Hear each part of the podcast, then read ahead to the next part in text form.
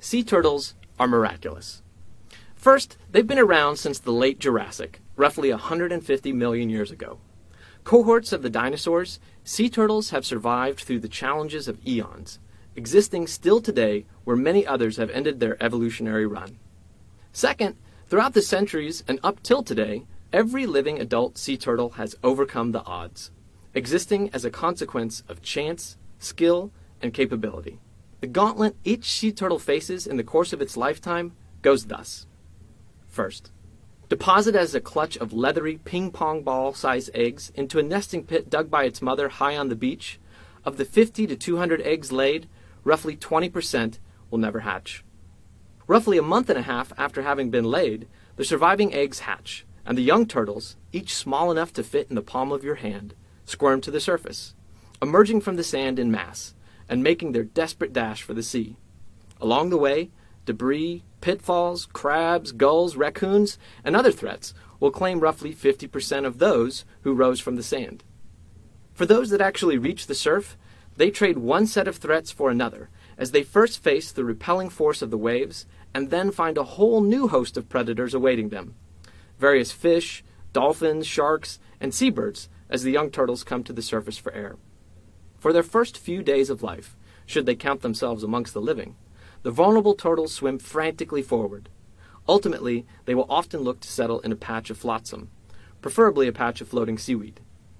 Now, for the next several months, they will seek to avoid those that would eat them, find that which they might eat themselves, and not fall to the pressures of challenging weather or unfortunate currents. In this phase, roughly 50% of those who reach the surf will perish. Ultimately, with the passage of years, the survivors will increase in size, from that of a dinner plate at year one to that of a dinner table, in the case of one species at least, the leatherback, a decade or so later. With size comes some measure of protection. The only truly worrisome predators now are some of the larger shark species bulls, tigers, and whites, and the occasional killer whale. At approximately two decades of age, the survivors will be old enough themselves to breed and continue the cycle which their very existence heralds. Of those that began as eggs on a distant beach, now less than 10% remain. At least, those were the odds prior to significant human interference. Over the past century, and in particular in the last several decades, human endeavors, from beach development to plastic refuse to poaching, long lines, nets, and even noxious chemicals, including oil, have upped the ante for sea turtles, causing their survival rate to drop to around 1% or less from each nesting cycle. It is this added human pressure which has pushed each of the eight sea turtle species into either a threatened or endangered state.